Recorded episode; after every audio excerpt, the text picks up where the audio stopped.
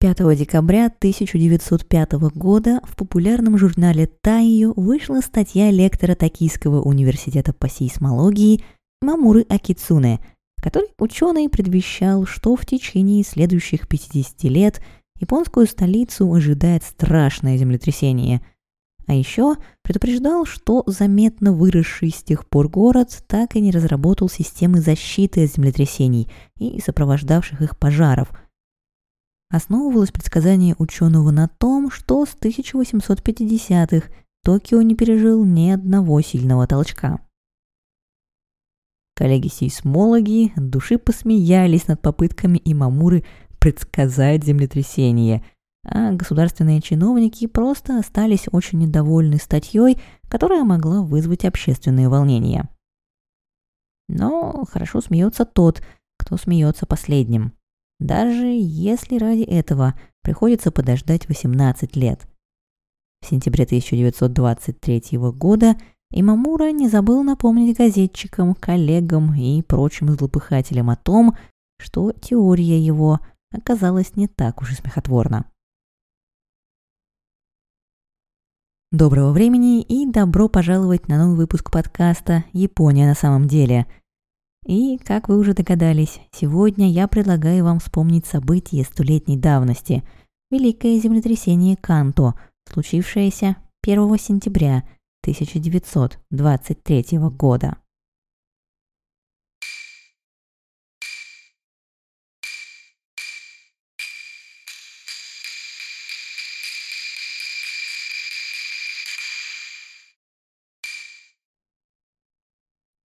Готовя или просто предвкушая субботний обед, жители Токио, Йокогамы, Камакуры, Адавары, Йокоски и других городов региона Канто не могли догадываться о том, что делают все это зря. В 11.58 под толщей воды залива Сагами филиппинская литосферная плита немного погрузится под плиту евразийскую, вызвав мощное землетрясение магнитудой 7,9 балла. В истории как Токио, так и всего региона землетрясение это было далеко не первым, не станет оно и последним. Так уж вышло, что столица современной Японии удобно расположилась неподалеку от стыков североамериканской, тихоокеанской, евразийской и филиппинской литосферных плит. Но именно это землетрясение во многом станет особенным, можно сказать даже знаковым для всей страны. Впрочем, об этом жители Токио и окрестностей пока еще тоже не знали. Писатель Танака Котаро вспоминал, что незадолго до первых толчков он был потрясен звуком сейсмических волн, прокатившихся под Токио. Шум, который услышал он и его друзья, был подобен несущемуся из глубин земли гигантскому чернеющему вихрю, вздымающему землю и все, что на ней покоится – за рокотом последовали и первые толчки. В течение примерно 15 секунд земля тряслась взад-вперед, описывал свои впечатления архитектор Мононобе Нагао. Предметы падали на землю, люди прижимались к стенам и крупной мебели, чтобы удержаться на ногах. Но и это была всего лишь прелюдия. За горизонтальной тряской последовали вертикальные толчки, заставившие всех, кто оставался на ногах, упасть на землю – оборвавшие водопроводные и газовые трубы, обрушившие кирпичные и неармированные бетонные здания и трубы. Вслед за вертикальными толчками началась следующая горизонтальная тряска, постепенно сошедшая в легкую дрожь. Сейсмические наблюдения подтверждают воспоминания Мононобы и других очевидцев. Землетрясение, как сэндвич, состояло из двух продолжительных горизонтальных трясок с зажатыми между ними мощными вертикальными толчками. Когда земля перестала дрожать, сотни тысяч жителей Токио высыпали из домов, офисов, театров, магазинов, ресторанов и трамваев в попытке осознать масштаб первоначальных разрушений вокруг. Многие наблюдатели отмечали, что это был последний момент тишины в тот насыщенный событиями день. На мгновение жители Токио были безмолвны, они просто не верили своим глазам. Однако тишина длилась недолго. Взяв всего пару минут передышки, толчки возобновились. Они повалили устоявшие в первую волну здания, обломки которых задавили еще больше людей, а выживших обратили в панику, невиданную до того в японской столице. Токио в одночасье погрузился в хаос. В переполненном людьми и загроможденном обломками городе толпа искавших спасения насмерть давила тех, кто не смог ей противостоять. В течение следующих 72 часов город сотрясет еще около 200 сильных вторичных толчков. Они продолжат рушить дома, дороги и мосты, обрывать рельсы, трубы и провода. А еще они вызовут пожары, превратившие Токио в то, что очевидцы называли не иначе, как огненный ад. Поскольку время толчка было прямо перед обедом, во многих домах горел огонь. Подсчеты разнятся, но считается, что в течение 30 минут в Токио, особенно в его плотно населенных восточной и северо-восточной частях, возникло от 70 до 150 пожаров, которые начали быстро распространяться по городу. Остановить пожар было невозможно. Его подпитывали прорванные газовые трубы, рассыпавшиеся горячие угли от недавней готовки и сами развалившиеся здания – завалившие собой и без того довольно узкие улицы. Популярные сегодня районы Асакуса, Канда, Нихонбаси Гинза, а также Кёбаси, Фукагава и Хондзё погрузились в огонь. Бежавший из восточной части столицы народ стремился спасти как можно больше вещей, и городские улицы и мосты превратились в одно большое, волнующееся, но малоподвижное море людей. Огонь наступал, и люди задыхались от недостатка кислорода, получали ожоги, тонули, прыгая в реки загоравшихся мостов и варились заживо в небольших прудах и каналах. Воспоминания о попытках спастись от пожара ярко описывает историк театра и сценарист Каватаки Сигетоси. Поначалу он отказывался покидать свой дом в Хонзё и нехотя собирал наиболее важные рукописи и личные документы – но когда примерно через два часа после землетрясения запах дыма усилился, а солнце приобрело жуткий цвет крови, Каватаки эвакуировался. Для того, чтобы выбраться из своего района, ему нужно было пересечь один из переполненных людьми и вещами мостов. На своем пути Каватаки видел панику, брошенные в отчаянии вещи, перевернутые телеги и переполненные грузом коляски рикш. Как бы я ни старался, я не мог двигаться в том направлении, в котором хотел. Я застрял в волне людей. Писал он год спустя и, предупреждая читателя, что описываемые события были куда ужаснее, чем их возможно описать словами, продолжал. Я потерял дал речи, наблюдая, как огненные водовороты и волнистые языки пламени поглощают большую часть восточного Токио и его жителей. Это было совершенно неописуемо. Пунаки Йосия, бывшая в момент катастрофы пациенткой госпиталя в Нихонбасе, вспоминала, что даже река не гарантировала спасения. Сумидагава была забита переполненными людьми и вещами, лодками. Движение было практически невозможно, и пассажирам приходилось лишь в страхе следить, чтобы их судно не воспламенилось от разносимых ветром искр. Но еще более ужасающим, признавалась Фунаки – был вид горящих с обеих сторон мостов, запертые на которых люди не имели ни малейшего шанса на спасение. Но в то время как Фунаки вовремя заняла место в лодке, а Каватаки в последний момент успел выбраться с загорающегося моста, не всем повезло так же. Сентябрьская трагедия несла в себе еще одну трагедию, пережить которую удалось крайне немногим – и воспоминания писателя Коидзуми Томи в этом плане довольно уникальны. Во время землетрясения он, как и Каватаки, находился в районе Хондзё. Вскоре после того, как прекратились первые толчки, он с друзьями поспешил на расположенный неподалеку просторный и пустой участок земли, где ранее располагались армейские склады обмундирования. Уж там-то, на почти 7 гектарах открытого пространства, думал Коидзуми, они точно будут в безопасности. Примерно так же подумали еще более 30 тысяч жителей района, и площадь быстро заполнилась людьми, лошадьми, повозками, велосипедами и просто вещами. Постепенно температура в Хонджу достигла 46 градусов Цельсия, а ближе к вечеру в нескольких районах города начались вихревые пожары. По словам Коидзуми, все началось с жуткого шума, доносившегося как будто из глубины земли в направлении леса семьи Ясуда – в то же время черепица, маты, листы железа и другие вещи стали падать на нас, как дождь из камней. Вскоре после этого площадь накрыла огромная стена огня, как приливная волна, уничтожающая все на своем пути, а воздух стал горячим, как плавящийся камень. Что же до самого Каидзуми, то ему очень странным образом повезло. Один из смерчей поднял его в воздух – и бросил в кучу людей. Следующее его воспоминание будет уже только от следующего утра, когда он со сломанными ногами проснется в куче обгорелых тел. Пожары, разносимые сильным ветром, будут бушевать по городу еще двое суток, и именно с ними будут связаны самые сильные воспоминания выживших. Одно ужаснее другого, они описывают Токио, превратившийся в город мертвых. Но если пожары стали главной бедой Токио, города у берегов залива Сагами ожидали цунами.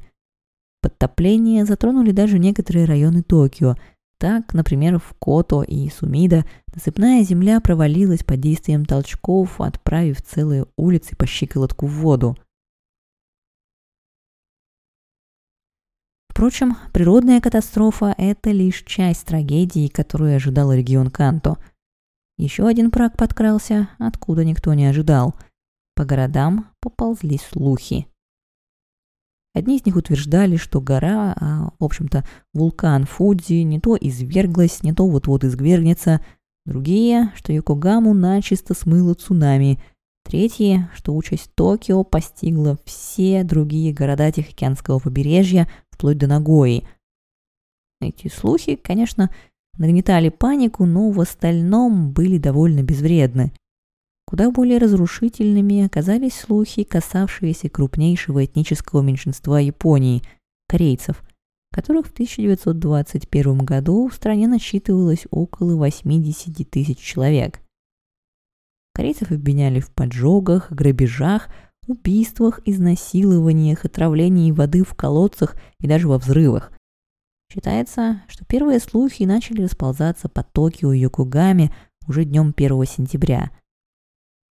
Три дня спустя они разошлись по всей стране, достигнув даже расположенного в 800 километрах к северу от Токио острова Хоккайдо, а в их эпицентре привели к массовым расправам над корейцами и всеми, кто на них походил. Мы до сих пор не знаем, как именно слух об опасности корейцев зародился и версии расходятся так далеко, как чистая случайность и четкий государственный план. Будем честны, скорее всего, это не то и не другое. Но, например, часто одной из причин агрессии в отношении корейцев называют потребность пострадавших в козле отпущения, а предрассудки и общая недружелюбность по отношению к выходцам из колонии в Японии уже присутствовала. Не помогало ситуации и то, что японское правительство после катастрофы пребывало в полной растерянности. Воспоминаниях одних политиков, таких как Суэмацу Каитсиро, слухи об организованных группах корейцев, использующих сложную и неуловимую для глаз обывателя систему кодов для совершения заранее спланированных преступлений, проходят как слишком абсурдные, чтобы в них поверить а вот другие деятели активно способствовали их распространению. Так, глава полиции Готу Фумио в беспроводной связи предупреждал правительство других префектур, что организованные группы корейских экстремистов воспользовались катастрофой и попытались совершить акты подстрекательства, и призывал их принять жесткие меры. Полиция, пребывавшая в не меньшей растерянности от происходящего, продолжила распространять слухи и призывать на помощь в контроле за городским порядком группы народной дружины. Вскоре первые отряды, вооружившись самурайскими мечами, бамбуковыми копьями и всем, что пришлось под руку, отправились на поиски корейцев. Под данным полиции предлогом предотвращения дальнейших преступлений, они отлавливали выпадавших им на пути корейцев и либо убивали их на месте, либо арестовывали и вели в концентрационные лагеря, такие, как, например, лагерь на Росину, где собралось около 3200 человек. 3 сентября полиция наконец-то осознала свою ошибку и сообщила газетам, что предыдущие известия были всего лишь слухами – а на следующий день по городу было распространено более 30 тысяч листовок, просящих дружинников прекратить насилие над корейцами. Но было уже поздно. Около 6 тысяч человек уже были убиты. Да и на то, чтобы погасить оставшуюся агрессию и страх перед корейцами, понадобится время. А вот восстановление города, наоборот, развернется так быстро, что строительство в одной его части начиналось, пока в другой еще догорали пожары. Не в последнюю очередь на этом сказывалось и то, что к пожарам жители Эдо, а затем и Токио, были привычны и гордились скоростью, с которой они восстанавливались после очередного бедствия. Поговаривали даже, что если торговец не смог снова открыть свой бизнес через три дня после пожара, будущего его заведению не видать. А потому на этот случай у уважающих себя владельцев магазинов имелись запасы стройматериалов, хранившихся на обводненных лесопилках на восточном берегу реки Сумида или в устойчивых к пожарам традиционных складах. Лишившиеся своих роскошных зданий универмаги развернули на улицах открытые рынки. Районы Гинза и Асакуса заполнили на скорую руку сделанные лавочки, а на рыбном рынке в Нихонбасе уже 3 числа висело объявление, призывающее всех выживших рыботорговцев собраться и обсудить план по возобновлению работы. В конце сентября газеты на основе полицейских отчетов сообщали, что в городе возведено уже более 30 тысяч бараков, а в воздухе царит запах свежей древесины. Быстрота и масштабы индивидуального восстановления поражали комментаторов и правительственных чиновников. Но эта же скорость вызывала и некоторые опасения. Бюрократы боялись, что когда начнется реализация плана капитального восстановления, они окажутся в незавидном положении злодеев, сносящих людские дома и магазины.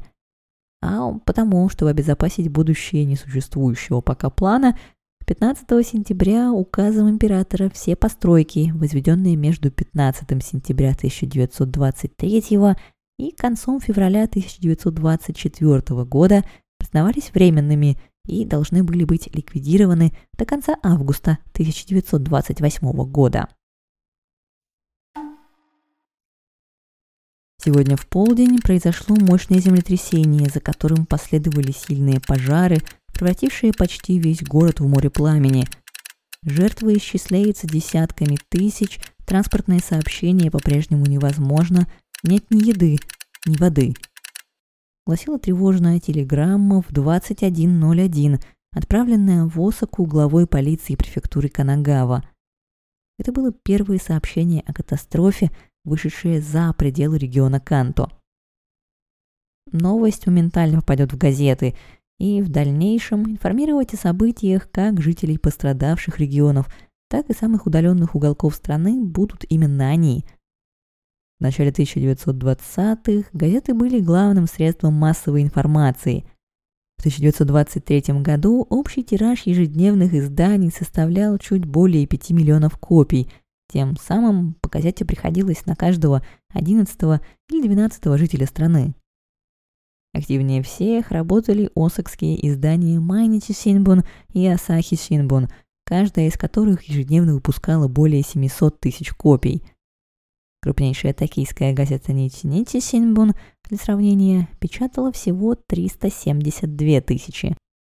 А еще она вместе с Хоси Синбун и Мияко Синбун стала всего одной из трех токийских газет, офисы и печатные станки которых остались невредимыми после землетрясений и пожаров.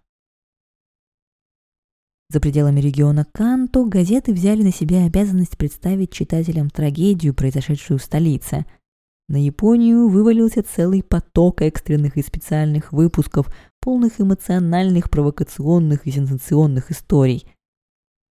Осака Майнити Синбун одной из первых опубликовала фотографии катастрофы. Не имея возможности добраться до Токио, репортеры использовали снимки города Нумадзу в префектуре Сизуока. 2 сентября на первой полосе газеты были изображены большие трещины в земле, обвалившаяся крыша дома и беженцы, собравшиеся на железнодорожной станции. Многие выпуски выходили из печати еще до того, как репортеры узнавали детали описываемых ими событий. Но отсутствие фактов мало кого-то смущало. Так, одна из газет Хоккайдо, Утару Синбун, со 2 по 5 сентября успела опубликовать целых 11 специальных выпусков. 2 сентября газета известила своих читателей, что столица государства превратилась в пылающий ад, а на следующий день не получив ответа от корреспондентов из Нагои, опубликовала провокационный заголовок, вопрошающий. И Нагоя тоже стерта с лица земли. Осака Майничи Синбун решила выделиться среди конкурентов и показать жителям Осаки видео с места событий. С 3 по 13 сентября редакция газеты устроила четыре сеанса с показом документальных съемок из Токио. Редакторы, не стесняясь, называли свои фильмы наиболее точными, актуальными и душераздирающими свидетельствами о самом страшном в истории Японии национальном бедствии. Киноленты оказались настолько популярны, что показы были проведены еще в ряде городов, а при финансовой поддержке со стороны китайских ассоциаций 4 октября фильм даже показали в Шанхае. В отличие от изданий за пределами пораженного региона, у токийских газет не было цели красочно рассказать читателям о происходящем. Их читатели и так видели все собственными глазами. Вместо этого первый выпуск Ничи-Ничи Синбун от 5 сентября содержал в себе от руки нарисованную карту сгоревших районов Токио и инструкцию о том, как жители могут эвакуироваться из города.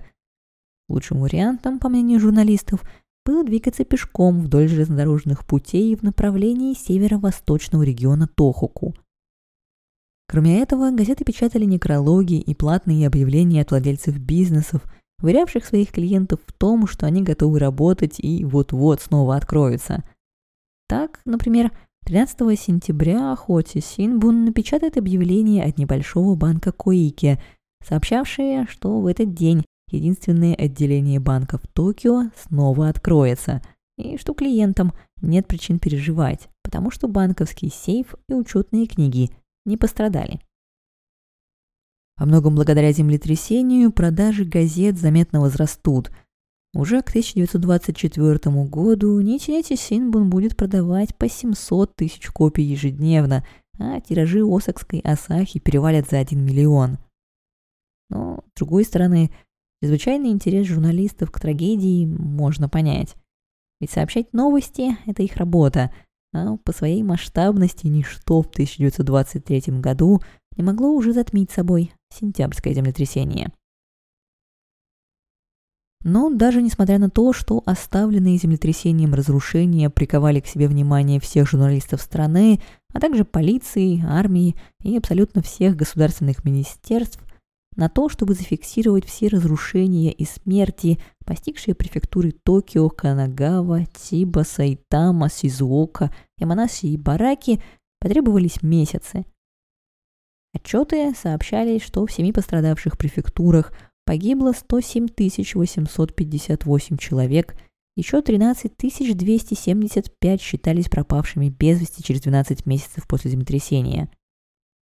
Впрочем, в подсчетах пострадавших при таких массовых катастрофах всегда есть погрешности, и количество погибших в разных источниках варьируется от 105 до 130 тысяч. Неизменным остается одно. По количеству жертв землетрясение 1923 года стало самым разрушительным в японской истории. Материальные потери были не менее огромны – префектуре Токио разрушенными или серьезно поврежденными оказались 48% жилых домов. 61% жителей Токио остались без крова, а в общем в семи пострадавших префектурах бездомными стали 2,5 миллиона человек. Еще примерно четверть миллиона человек потеряли работу на заводах и фабриках, 7 тысяч которых оказались полностью разрушены и мелких производствах. К концу сентября по государственному подсчету в префектуре Токио безработными оставалось 37% человек. Финансовый ущерб землетрясения был оценен в 5,5 миллиардов йен или примерно 35 миллиардов долларов в пересчете на сегодняшние деньги. Погибло в катастрофе и самое высокое на тот момент здание в Японии – башня Рёункаку. Впрочем, количество жертв и масштабы разрушений – это лишь последствия. Последствия которых как минимум отчасти можно было избежать. Но не получилось – потому что ни Токио, ни другие города региона оказались совершенно не готовы к случившемуся. И землетрясение отчетливо показало всем желающим проблемы, превратившие его в катастрофу. Труднее всего было закрыть глаза на то, что смерти и разрушения в Токио были распространены по городу крайне неравномерно, а если точнее, то подавляющая их часть пришлась на восточную и северо-восточную части города, известные как Ситамачи – Районы эти в большинстве своем были построены на насыпной земле, состоявшей из неусплотненных алювиальных отложений и отходов и легко поддававшейся разрушению подземными толчками. Усугубляла ситуацию и неограниченная промышленная застройка этих бедных районов, в результате которой легко воспламеняющиеся материалы оказывались рядом с жилыми кварталами. Именно в одном из таких районов, Хонзё, Пожар окружил и уничтожил более 30 тысяч человек, искавших укрытие на открытой площади бывших армейских складов. Из других районов восточного берега реки Сумида жители не смогли спастись из-за недостатка мостов, которые, к тому же, часто и сами были построены из воспламеняющихся материалов. В развлекательном районе Асакуса сотни куртизанок сгорели запертыми внутри домов, хозяева которых боялись потерять свой живой товар – не помогали жителям найти дорогу к спасению и узкие извилистые улочки японской столицы. План города, когда-то разработанный сёгунами Токугава для защиты от наступления вражеской армии, уже не раз показывал себя палкой о двух концах. И тем не менее, у властей стремительно растущего города до сих пор не находилось времени и средств на серьезную перепланировку – Помимо недостатка мостов и узких улиц, Токио страдал также от недостатка парков и других публичных пространств, нерегулируемой застройки и огромного количества трущоб, большая часть которых располагалась все там же, в Стамати. Второй проблемой города, что показала массовая вера в слухи, стала полная неготовность жителей к экстренным ситуациям. Эвакуация происходила хаотично, возникали давки, в городе царила паника – еще хуже, впрочем, было то, что полиция, которая должна была иметь определенные планы эвакуации и направлять передвижение простых обывателей, и городские власти оказались неспособны что-то быстро предпринять. Отчасти у этой неразберихи было оправдание. 24 августа от рака скончался премьер-министр Като Тумусабуро, и у страны до сих пор не было нового руководства – Чиновники не могли разобраться, у кого же теперь есть, а у кого нет полномочий на руководство действиями полиции и армии. Так, генеральный инспектор токийской полиции Акаики Ацуси сомневался, может ли он призвать на помощь армию. Посомневавшись до четырех вечера и так и не поняв, кто же кроме него может принять это решение, Акаики связался с генералом Исимото и попросил его отправить в Токио посильную помощь глава японской полиции Готу Фумио, полномочия которого были куда обширнее, призвал дополнительные силы из соседних непострадавших префектур только на следующий день. Впрочем, присланные в ответ на просьбу 1317 полицейских изменить ситуацию в городе все равно не смогли. Наспех собранный 2 сентября новый кабинет министров попытался решить проблему утерянного контроля объявлением в Токио военного положения и призывом в столицу армии, но постепенное увеличение зоны военного положения и полномочий правительства дает нам понять, что хаос лишь только распространялся по региону, и все усилия политиков организовать население пока не возымели успеха. Токио меж тем начинал пахнуть. Репортер Осака Майничи Синбун, известный читателям как мистер Миоси, в ярких деталях описывал стоявший в Токио и Йокогаме запах смерти. При этом важно отметить, что ни в один из городов мистер Миоси ногой не ступил. Запах, перебивая выхлопы двигателя, отчетливо чувствовался им даже из кабины открытого самолета, на котором он осматривал разрушение с высоты около тысячи метров. Ближе к вечеру 3 сентября мэр Токио дал указание городским властям присоединиться к сотрудникам столичной полиции, которые уже начали собирать тела погибших и складывать их в кучи возле оставшихся от пожаров полицейских управлений, зданий муниципальных органов власти, небольших парков и прочих открытых пространств.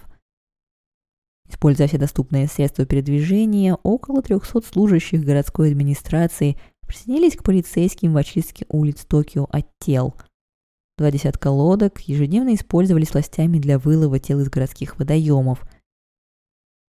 Так, к вечеру 6 сентября по городу было найдено и изведено в места скопления 47 200 тел. Еще 10 525 в первые две недели после катастрофы было выужено из главных городских рек и каналов.